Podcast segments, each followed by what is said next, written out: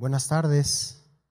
Abre tu Biblia en Éxodo 32. Ahora sí, vamos a acabar el capítulo del verso 15 hasta el verso 35. El título de esta enseñanza, ¿quién está por Jehová? Así que pon tus ojos en el verso 15, leamos hasta el verso 20 y oramos. Dice la palabra del Señor. Y volvió Moisés y descendió del monte, trayendo en su mano las dos tablas del testimonio, las tablas escritas por ambos lados. De uno y otro lado estaban escritas, y las tablas eran obra de Dios, y la escritura era escritura de Dios grabada sobre las tablas. Cuando oyó Josué el clamor del pueblo que gritaba, dijo a Moisés, alarido de pelea hay en el campamento. Y él respondió, no es voz de alaridos de fuertes, ni voz de alaridos de débiles, voz de cantar, oigo yo.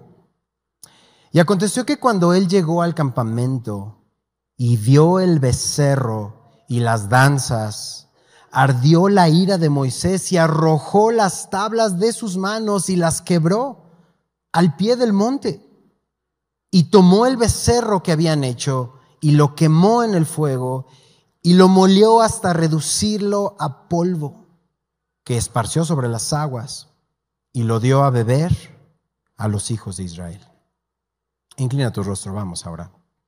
Padre, gracias por la bendita oportunidad que nos das de glorificarte en espíritu y en verdad, que nos dejas cantar a tu nombre, congregarnos en tu nombre, Señor y queremos disponer estos siguientes minutos en meditar acerca de nuestros caminos, meditar en tu palabra, ver el reflejo, Señor, de lo que quieres que veamos cada uno de nosotros.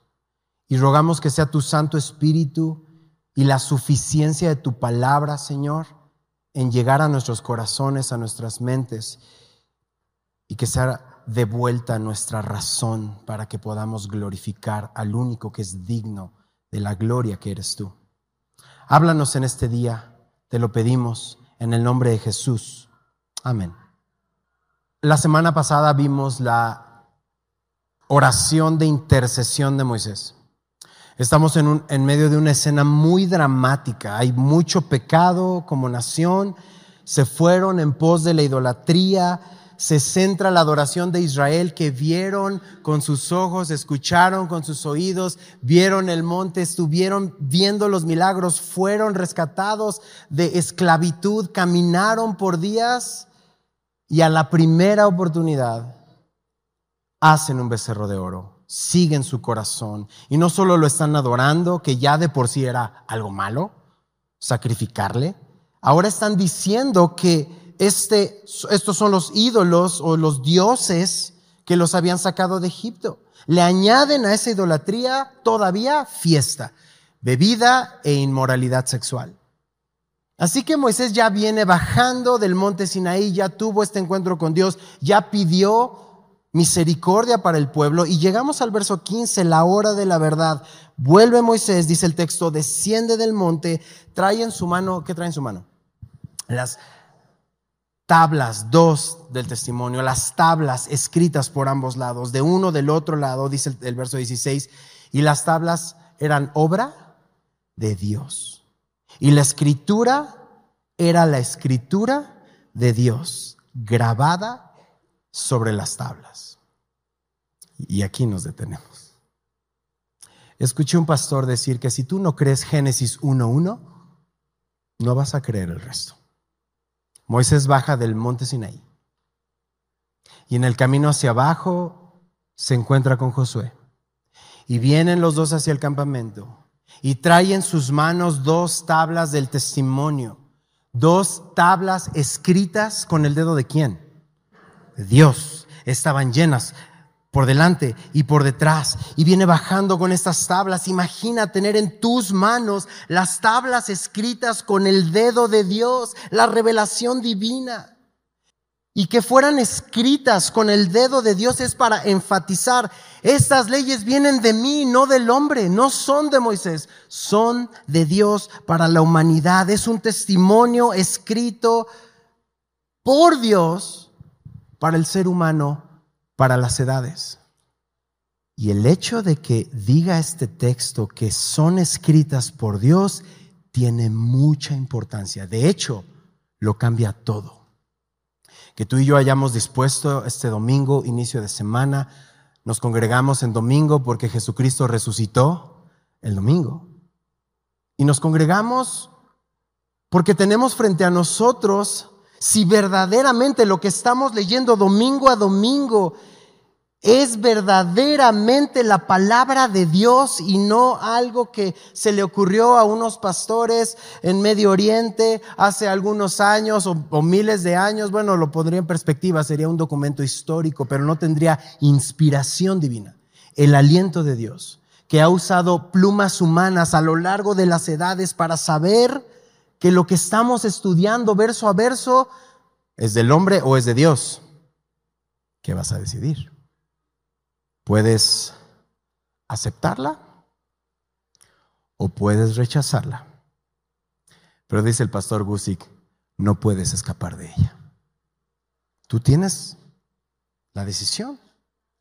Porque el texto de hoy, el texto, el capítulo lo dividimos en tres partes, la caída, el pecado, la intercesión, y hoy vamos a ver las consecuencias. Y las consecuencias se van a dividir en, partes. ¿Qué va a pasar con ese becerro? ¿Qué va a pasar con Aarón? ¿Qué va a pasar con el pueblo? Y ya estás diciendo, hijo, le hubiera visto por internet. Pero si lo que tenemos frente a nosotros es la mismísima palabra inspirada por Dios, lo cambia todo. Porque es digna de nuestra atención, es digna de nuestro respeto es digna de nuestra obediencia. Podemos tener muchas excusas como las tuvo Aarón y vamos a leer en un momento. Pero si verdaderamente nos acercamos a la luz y hoy Dios nos concede ver con ojos de fe lo que Él quiere enseñarlo, yo creo con todo mi corazón que esta es la palabra de Dios y espero que tú también. Escrita por el dedo de Dios y literalmente esas dos tablas. Hoy por hoy tenemos una copia, es papel y tinta, pero contiene el mensaje de Dios. Está en nuestro idioma para que podamos entenderlo. Y vamos a ver, de hecho, qué, pasó con esas dos tablas. Lo acabamos de leer. ¿Qué pasó con esas dos tablas? Y dirías, ah, ya no tenemos las tablas de Dios. Deja una marca aquí en, Éxodo 32 y acompáñeme a Jeremías 31. Es un momento que subrayes tu texto bíblico, porque el hecho que fueran escritas por Dios es para testimonio que es de parte de Dios, pero la intención de Dios es esta. No es una tabla escrita por los dos lados con su dedo. Dice Jeremías 31, verso 31, he aquí vienen días, dice Jehová, en los cuales haré nuevo pacto con la casa de Israel y con la casa de Judá. No como el pacto que hice con sus padres el día que tomé su mano para sacarlos de la tierra de Egipto, porque ellos invalidaron mi pacto, aunque fui yo un marido para ellos, dice Jehová. Verso 33, iglesia, lee conmigo. Pero este es el pacto que haré con la casa de Israel después de aquellos días, dice Jehová Daré mi ley en su mente y la escribiré en su corazón y yo seré a ellos por Dios y ellos me serán por pueblo. Gloria a Dios. Aquellos que vienen a Dios por la fe en Jesús. No hay otro nombre dado a los hombres en Jesucristo que venció la muerte, resucitó al tercer día, está preparando morada para nosotros y nos ha dejado el enganche las arras del Espíritu, el Espíritu Santo, Dios dice, yo voy a tomar esa gente y no les voy a dar una tabla de piedra, voy a escribir directamente en sus corazones. Es mucho mejor que tener tablas en un museo. Porque lo que está en tu corazón escrito es que tú quieres deleitarte en Dios y tú quieres hacer su voluntad por encima de la tuya. Y eso es lo que va a hacer en aquellos que vienen al nuevo pacto en su sangre. Entonces, verso 19, regresa conmigo al capítulo 32. Acontece que cuando él llega al campamento, ve el becerro y las danzas y arde de ira, la ira de Moisés, ira de hombre, vamos a ver qué es lo que sucede, y arroja las tablas de sus manos y las quiebra al pie del monte. Moisés está enfurecido, arroja las tablas porque la ira del hombre destruye. Y cuando digo hombre, de la mujer también. Ay, sí, esos hombres, ¿verdad? La ira del ser humano, pues. Santiago 1.19, muchos lo saben de memoria. Por esto, mis amados hermanos, está escribiendo a hombres y mujeres que han entregado su vida a Cristo, que están en un proceso, estamos en un proceso de santificación, todo hombre y mujer sea pronto para oír, tardo para hablar, tardo para airarse, porque la ira del hombre no obra la justicia de Dios. Y dice el verso 20 que toma el becerro que habían hecho, lo quema en el fuego, lo molió hasta reducirlo a polvo, esparció sobre las aguas y lo dio a beber a los hijos de Israel. Ya regresó Moisés. ¿Se nota? Se de un millón a tres millones de personas están que no lo paran. El texto nos dice que ve el becerro, ve el ídolo. ¿Cómo se atreven en hacer un ídolo del Dios vivo y adorarlo? Decir que lo sacó de Egipto y encima de eso le cantan, beben, bailan, pecan alrededor, lo celebran, le dan crédito a un Dios falso. Están negando al Dios del cielo que los libró. Por eso entiendes, la ira de Moisés ardió. Y otra vez, otra prueba de liderazgo, porque ya intercedió por ellos, no había visto nada, pero oh, ahora ya vio. Ay, Señor, ¿qué me habías ofrecido? Los miércoles estamos estudiando Marcos. Y si te es difícil eh, llegar, eh, lo entiendo perfecto, si puedes conectarte, escucha, porque estamos viendo o vimos dos juicios de Jesús. Jesús se enoja, primero con una higuera por aparentar tener fruto y no tenerlo. Y entonces esta higuera representando al pueblo de Israel que tenían el templo, tenían los sacerdotes, tenían los profetas, tenían la palabra, tenían pero, eh, el testimonio, pero no tenían el fruto. Cuando Jesús está entre ellos, no lo reconocen. Y entonces esta higuera recibe esta maldición y se seca desde las raíces. Y después va al templo. Y el lugar de adoración, donde era la contemplación de Dios, la adoración cantada, escuchar la palabra de Dios, el lugar en donde los gentiles podían saber del Dios vivo, hay un mercado. Pásele, pásele, pásele, pásele. Le cambio. Su dinero es pecaminoso, yo le doy uno santo. Y hace una limpieza del templo. Y representa, siempre va a nosotros, siempre regresa a nosotros, representa que nuestro cuerpo es templo del Espíritu Santo y dejamos entrar cuanta cosa. Ardió la ira de Moisés. Moisés está enojado y toma esas tablas. ¿Y qué momento? Israel está rompiendo el pacto ahí mismo. Y no sé si es que Moisés quiso ejemplificar, ustedes rompieron el pacto, yo rompo la palabra de Dios, ni siquiera van a ver la palabra de Dios. O no sé si le ganó su enojo como a ti y a mí nos gana muchas veces. Mató un egipcio, ¿cierto? Rompió las tablas. Más adelante, en su enojo, leemos en, en números que en lugar de hablarle a la roca, le golpea en enojo. Siempre es su problema y lo lleva a mayores problemas.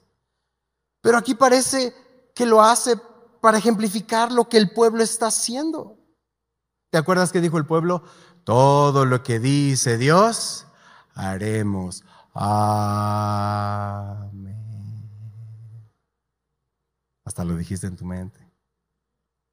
Así está. Están en su borrachera están alrededor del becerro de oro. Y procede a tomar el becerro y lo quema hasta las cenizas. Israel está fascinado con este becerro porque sí, claro, amamos nuestros ídolos. Los cuidamos, los procuramos, les invertimos. Lo hacen el centro de su atención, le sacrifican, lo usan para su gran fiesta. Y cuando Moisés llega al campamento, llega al centro donde está el becerro y lo deshace. ¿Nota si alguien levantó la mano y se quejó contra Moisés? Ni pío, nadie. No le dice nada. Porque Moisés está lleno del poder de Dios, está lleno de la autoridad de Dios, acaba de estar 40 días en la misma presencia de Dios y llega con esa misma autoridad. Nadie se atreve a oponerse porque lo saben. ¿Y qué hace con las cenizas? Las esparce en las aguas y dice el texto, lo dio a beber a los hijos de Israel. Bébelo. Prueba lo amargo del pecado. Así es el pecado. Tiene un gran marketing nos lo va a vender muy dulce, muy disfrutable. Si no, no pecaríamos. Pero su fin es muerte. ¿Cómo nos sentimos después de pecar? Miserables. El Espíritu Santo nos contrista. Si ya no sientes nada, cual cerdo en lodazal, es hora de reevaluar muchas cosas. El que define la salvación no somos nosotros, es Dios, Dios salva. Pero el pastor Spurgeon decía que la gracia que no ha cambiado tu vida probablemente no ha salvado tu alma. Y necesitamos reevaluarnos. Y Moisés dice, tarde o temprano les va a saber amargo su pecado, más es mejor que lo hagan temprano, prueba la amargura del pecado y esparce esas cenizas. Y lo hace también porque les quiere mostrar que ese ídolo nada es. Es más, estás a punto de beberte a tu Dios. ¿Ese es tu Dios? Mira lo que le hice, lo hice polvo. Es una necedad y quiere destruirlo para que no quede memoria de él. Nadie se queda con un pedacito. No te quedes con un souvenir de tu pecado. Si Dios te ha rescatado del pecado, destruyelo por completo. Y destruyelo ya. Un recuerdito, un souvenir, no gracias. Lo destruyo por completo de mi vida y se va al desperdicio para que el pueblo tuviera una consecuencia inmediata, porque el pecado se atiende de inmediato. No te voy a pedir que levantes la mano, pero si eres papá, mamá o en los casos que tiene que ver abuelo o abuela, donde te es encargada la educación de los niños, esa es otra historia, pero esto es para ti. El pecado se atiende de inmediato. No, pero es que es cuando vamos a salir al cine y que vamos a comer, lo platicamos después. Ahorita. Este es el momento. Es que nos vamos a tardar una hora. Este es el momento. Ahorita. Vamos a mostrarles a nuestros hijos. Lo atendemos de inmediato, en amor y disciplina a nuestros hijos, tomarnos el tiempo de mostrarles que los ídolos son nada, de ayudarlos a destruirlos, nada más no mostrar, sino vamos con ellos, destruimos ese ídolo y estoy seguro por el Espíritu Santo que está en ti que sabes exactamente lo que estoy hablando, lo que corresponde en cada familia, en cada papá, en cada mamá. ¿A qué me refiero? No se trata de mi paternidad cómoda. Lo vemos luego. La edad de mis hijos, la edad que tengan tus hijos, es la edad de la oportunidad para que los lleves de regreso a Dios. Prueba, tómalo, es lo que tienes para tomar. Nadie más va a usar ese oro, se ha ido, la idolatría sale cara. Uy, llevamos nada más el becerro. ¿Y Aarón dónde creen que anda? Uf, ¿quién quiere ser Aarón en ese momento? ¿Y Aarón? Hubo alguien que se le encomendó al pueblo y necesita responder. Verso 21. Y dijo Moisés a Aarón, ¿qué te ha hecho este pueblo? ¿Qué has traído sobre él tan gran pecado? ¡Wow! O sea, nota. El pueblo ya pecó, no ha llegado con el pueblo, está yendo antes, así como Dios fue con Adán por el pecado de Eva, está yendo con el papá, con el responsable. Y respondió Aarón, en serio que hasta quisiera leerlo con voz de así bien mexicana, bien marcado, porque Aarón es mexicano. Aarón, hermano, ya eres mexicano. Chécate esto. Y respondió Aarón, no se enoje, mi señor. Tú conoces al pueblo que es inclinado a mal. Porque me dijeron, haznos dioses que vayan delante de nosotros, porque este Moisés, el varón que nos sacó de la tierra de Egipto, no sabemos qué le haya acontecido. Y yo les respondí, ¿quién tiene oro? Apartadlo. Y me lo dieron. Y lo eché en el fuego y salió este becerro. Sí, sí, se vale reírse, en serio. Te puedes reír porque es gracioso. Pero Moisés nos está riendo. Con esa excusa creo que Moisés ya está más enojado. Aarón quiere disminuir la falta. No te enojes, no es para tanto, no pasa nada. No es generalmente lo que nos dicen cuando entramos en una situación que sabíamos que no teníamos que estar. ¿Qué es lo primero? No pasa nada. ¿A poco te cayó un rayo? A ver, a ver, ¿dónde está tu Dios? Aarón, aunque el pueblo es inclinado a mal, no es excusa para ti, para que los lleves a más mal. Cuando ellos te piden ídolos, debes resistir. Resistid al diablo y de vosotros huirá. ¿Y cómo Jesús resistió al diablo? Escrito está, con la palabra de Dios. Así se resiste, Aarón. Se dice no, pero ¿qué hiciste? Me das la peor de las excusas y me lo dieron y lo echó en el fuego y salió este becerro. Como si fuera un milagro. Pues es que ya están medio acostumbrados a los milagros y pues igual Moy ni se da cuenta y hasta así piensa que salió. Moisés vio el becerro, vio el material antes de que lo destruyera, vio el detalle que se le dio, el recurso y el tiempo que se le invirtió, sabía que no era un milagro. Es la clásica excusa que hacemos, una cosa llevó a otra. Aarón, no solo pasó, el becerro fue hecho por ti. Tú lo diseñaste, lo planeaste, lo fabricaste, lo presentaste, lo pregonaste, lo proclamaste, todo ese esfuerzo en él y ahora estás buscando una excusa. Eso es verdad para Aarón y no sé tú, pero yo me veo aquí reflejado.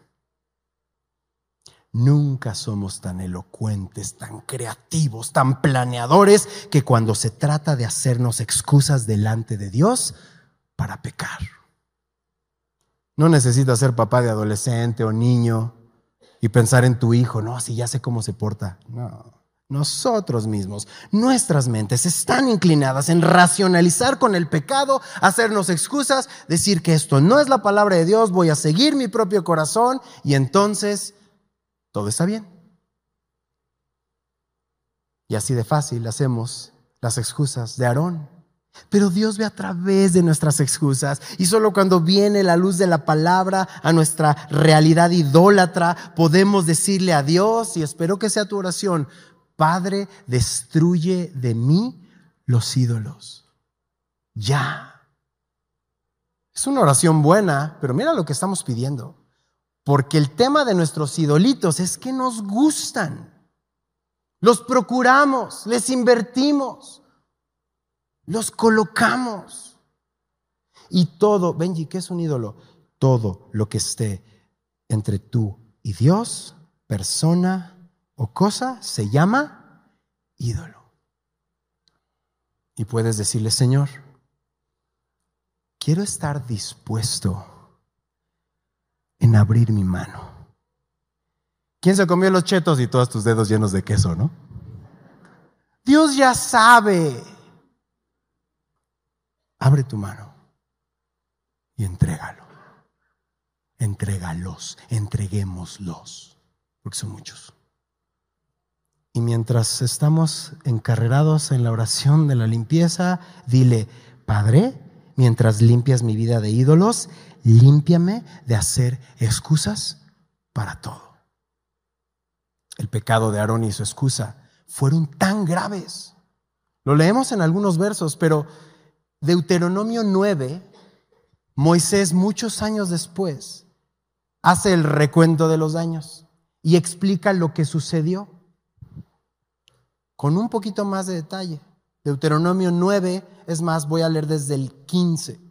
Deuteronomio 9:15 dice, y volví y descendí del monte, el cual ardía en fuego, con las tablas del pacto en mis dos manos, y miré y aquí habías pecado contra Jehová nuestro Dios, y habías hecho un becerro de fundición, se apartaron pronto del camino que Jehová nos había mandado. Entonces tomé las dos tablas y las arrojé de mis dos manos y las quebré delante de sus ojos, y me postré delante de Jehová como antes, cuarenta días y cuarenta noches, no comí pan ni bebí agua a causa de todo todo vuestro pecado que habían cometido haciendo mal ante los ojos de Jehová para enojarlo.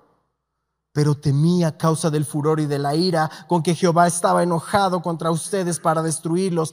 Pero Jehová, ¿qué dice el texto? Me escuchó aún esta vez. Voltea a su hermano. ¿Contra Aarón?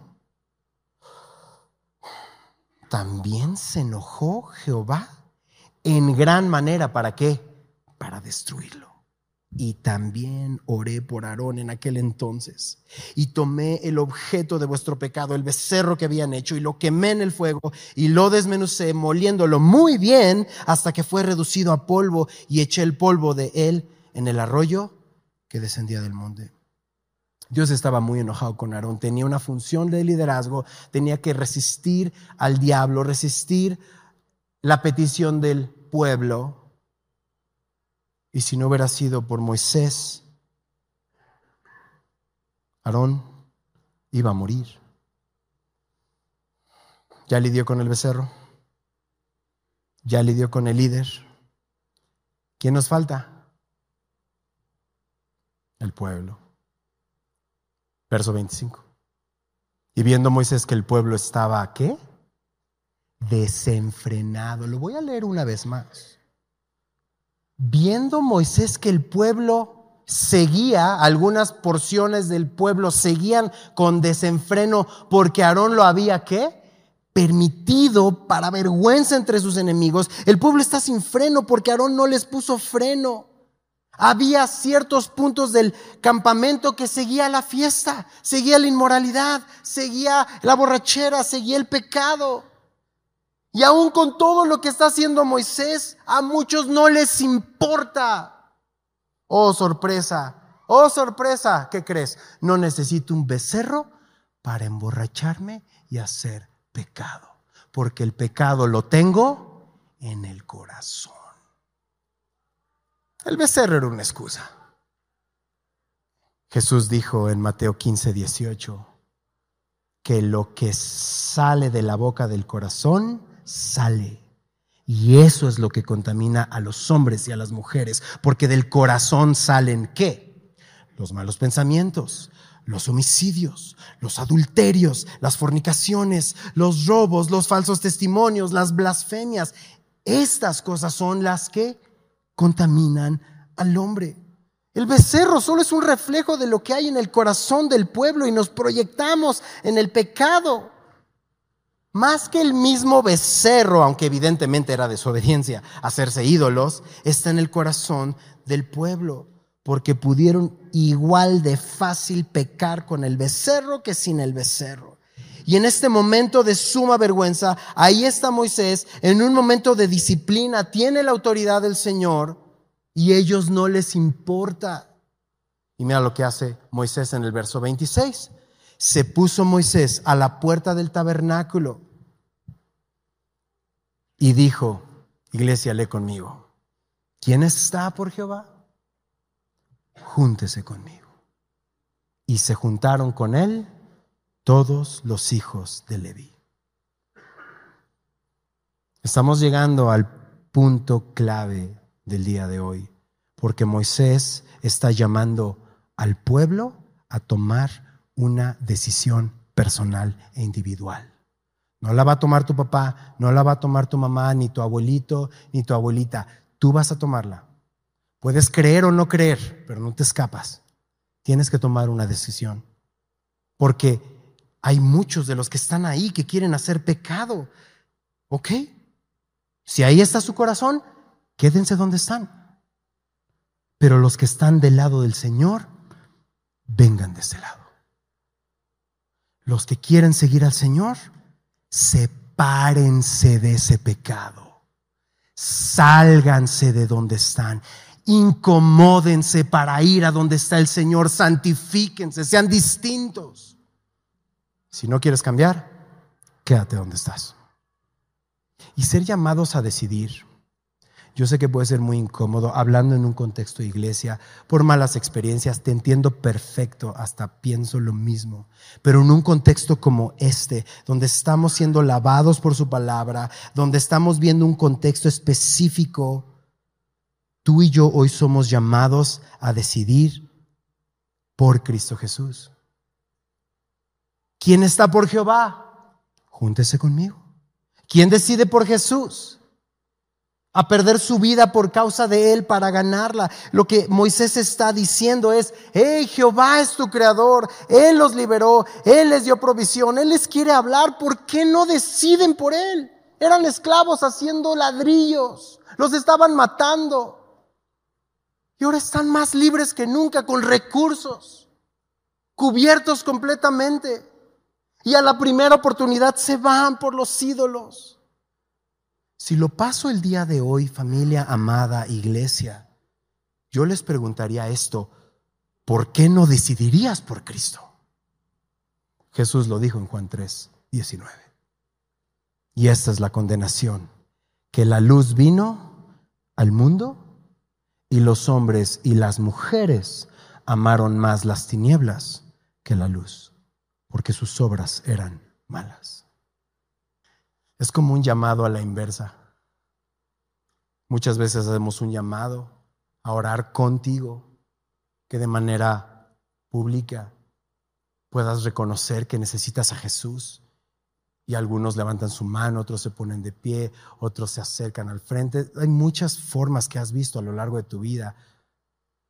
¿Te imaginas que hiciéramos el llamado a la inversa? Así de, ¿por qué no quieres recibir el regalo de salvación? Recibir a Jesús. Te ama, dio su vida por ti, te da de su espíritu, te llena de favores y misericordias, te da lo que necesitas, te da esperanza, te da promesas de estar contigo. Un día vendrá por ti, vivirás con Él para siempre. Hello. Pero no se trata de hello. Sí, Benji, pero ¿y si es mentira? Pues te devolvemos tus pecados. Han pasado milenios. Te prometo que no es una respuesta racional lo que tú necesitas.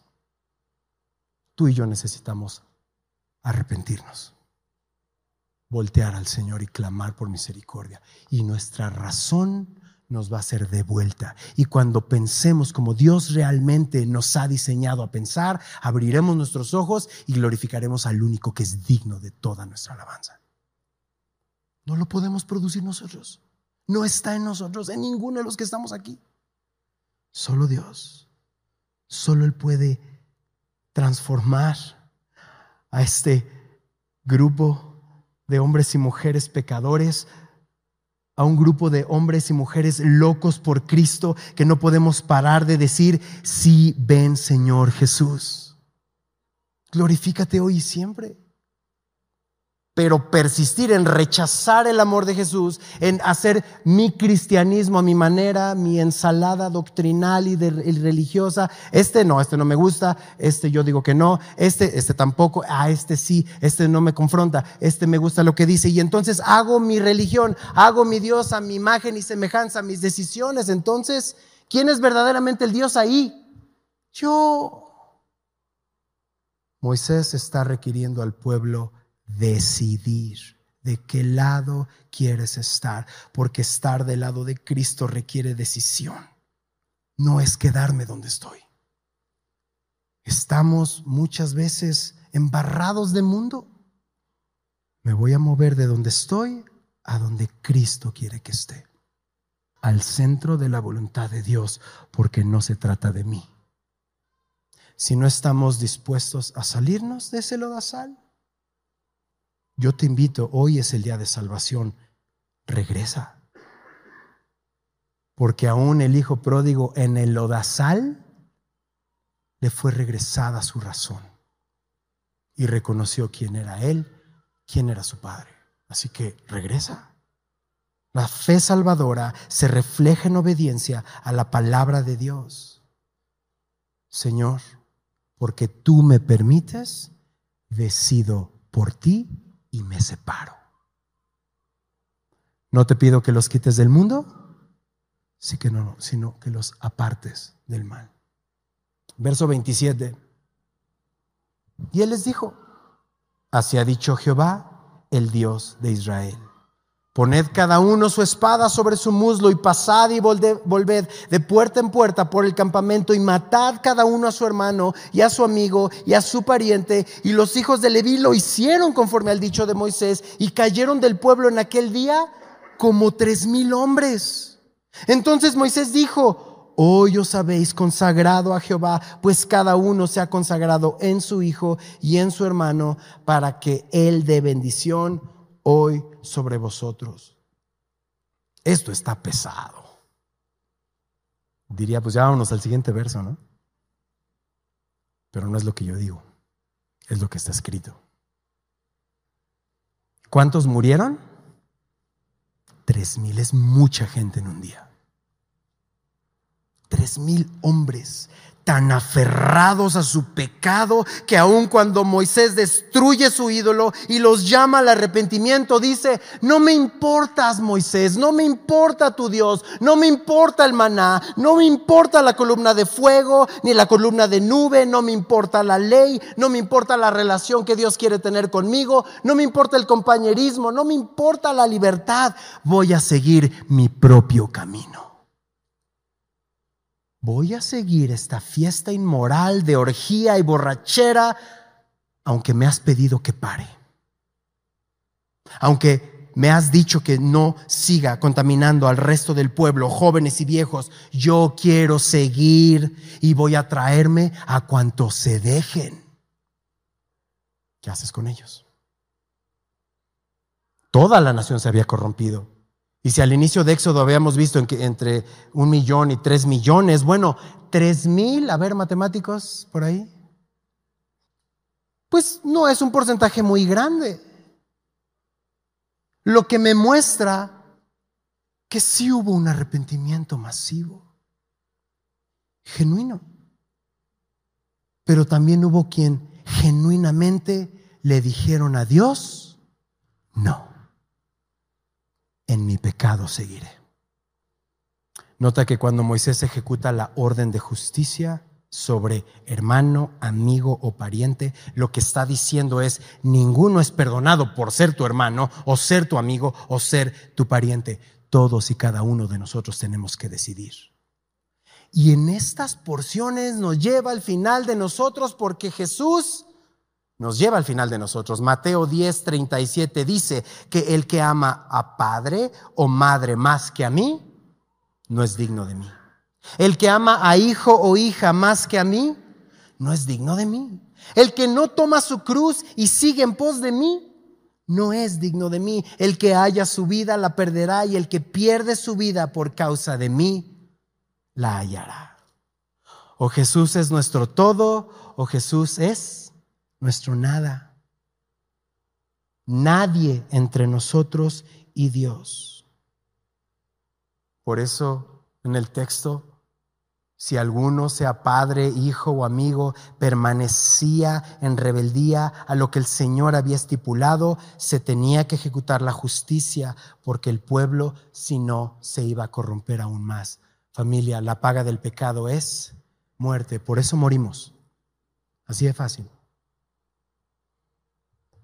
La santidad de Dios y la justicia de Dios demanda esto. Y es un precio muy caro para pagar. No lo quiso así Dios. Dios los había liberado, les dio todo lo que necesitaban. Pero ellos permanecían desafiantes ante Dios. Verso 30. Y aconteció que al día siguiente dijo Moisés al pueblo, vosotros habéis cometido un gran pecado, pero yo subiré ante Jehová, quizá le aplacaré acerca de vuestro pecado. Parece de Yabú, ¿no? Que vimos la semana pasada. Moisés intercedió. Pero esto me muestra algo aún más profundo. Aquella vez, Moisés no había visto el ídolo. Ahora Dios le da la oportunidad. Y es cuando te dije, ay Señor, ¿qué me habías propuesto? ¿Destruirlos? Destruyelos. Pero ¿qué es lo que hace Moisés? Moisés vuelve a interceder. Señor, tengo que pedirte misericordia otra vez. Esto es serio. ¿Qué va a pasar? Verso 31. Entonces volvió Moisés a Jehová y dijo, te ruego, pues este pueblo ha cometido un gran pecado porque se hicieron dioses de oro, que perdones ahora su pecado. Y si no, ¿qué dice Moisés? Quítame, ráeme ahora de tu libro que has escrito. Señor, perdónalos. Y si no, cuéntame a mí como culpable y mándame al infierno. Es lo que está diciendo Moisés. Yo no podría decirte que pudiera hacer esa oración tan fácil. Pablo usa una expresión similar en el Nuevo Testamento para que su pueblo llegue a conocer a su Mesías, a Jesús. Pero más allá de Moisés o Pablo, ¿sabes quién sí se hizo maldición por ti y por mí? Jesús. Gálatas 3:13 dice, Cristo nos redimió de la maldición de la ley, hecho por nosotros maldición, porque escrito está, maldito todo el que es colgado en un madero. De eso se trata. Se trata de Jesús. Él cargó en él el pecado de todos nosotros. Todo el juicio que nosotros merecíamos, Dios lo puso en él, como diciendo al Padre Jesús, Señor, Padre, todos los que confíen en mí, que no se pierdan, mas tengan vida eterna. Y alguien más grande que Moisés, nuestro Señor Jesucristo. Pero ¿qué es lo que estamos viendo aquí? Un tipo de Jesús que quiso dar su vida, identificándose con su pueblo. Y Dios no le va a decir, ok Moisés, da tu vida, tu lugar por el del pueblo. No, pero estoy seguro que causó la sonrisa de Dios de no solamente orar de lejos, sino orar de cerca y dar tu vida por otro. Como si Dios dice, lo estás entendiendo. El amor sacrificial. Que le responde y terminamos esta tarde con estos últimos versos, 33 al 35. Y Jehová respondió a Moisés, al que pecare contra mí, a este raeré yo de mi libro Ve pues ahora, qué promesa.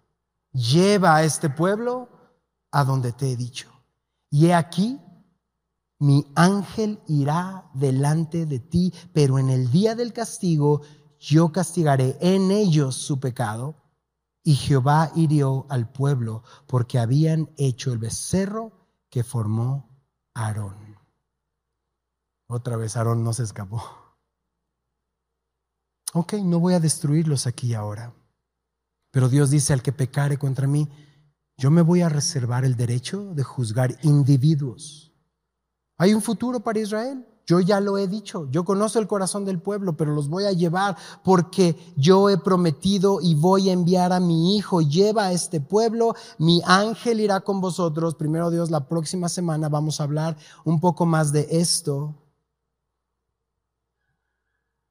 título de la próxima semana, la regué y luego, no te pierdas la próxima semana. Lee el capítulo 33.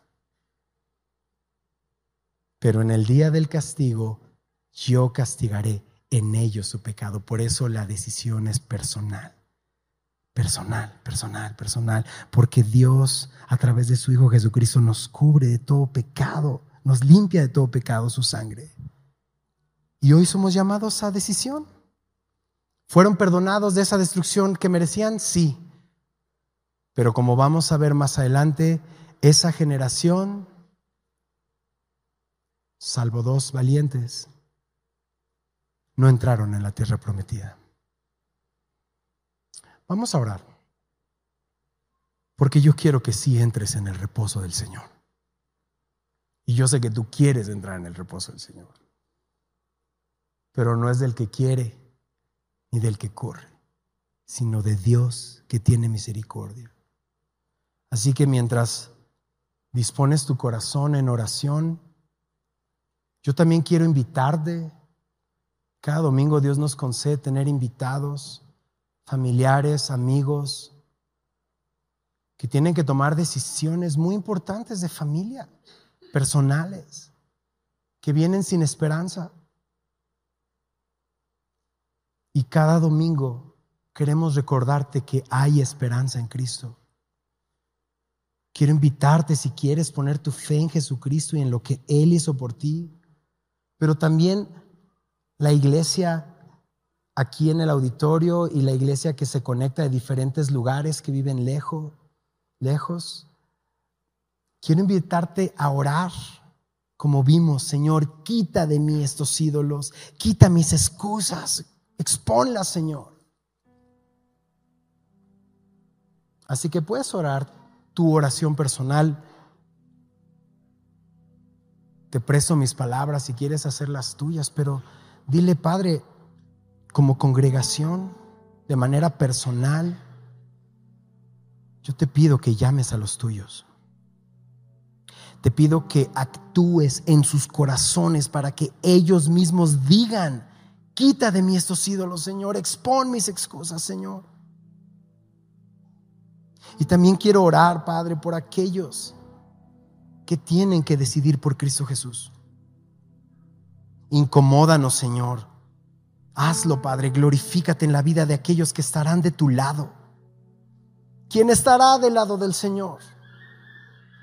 Mueve corazones en esta tarde. Para aquellos que hoy necesitan decir, sí, yo me separo yo me acerco a la cruz. Yo quiero estar del lado de Cristo. Y no significa que mañana o pasado o el día siguiente o la semana siguiente no voy a caer, pero el justo cae y vuelve a levantarse. Confesamos nuestro pecado y alcanzamos misericordia, Señor. Abre corazones de aquellos que han de decir hoy, recíbeme, Señor.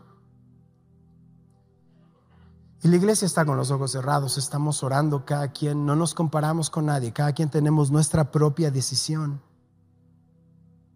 Pero si ese eres tú y quieres venir en arrepentimiento, si quieres poner tu fe en Jesucristo, toma esta pequeña acción. Y quiero orar contigo y por ti. Y levanta tu mano. Déjame identificarte. Dios te bendiga. Dios te bendiga.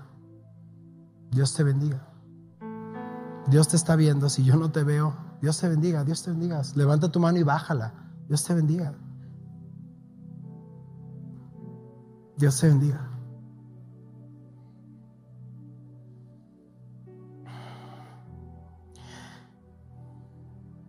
Creo que todos podemos orar esta oración. Padre, toma el trono de nuestro corazón. Toma el centro de nuestra vida. Sé el centro de nuestra adoración. No queremos a nadie más en ese trono más que a ti, porque ese lugar es tuyo, Señor. Te lo he robado por mucho tiempo. He puesto cuanta cosa pero hoy te ruego que seas glorificado, Señor, en mi vida y me perdones y me limpies con tu palabra.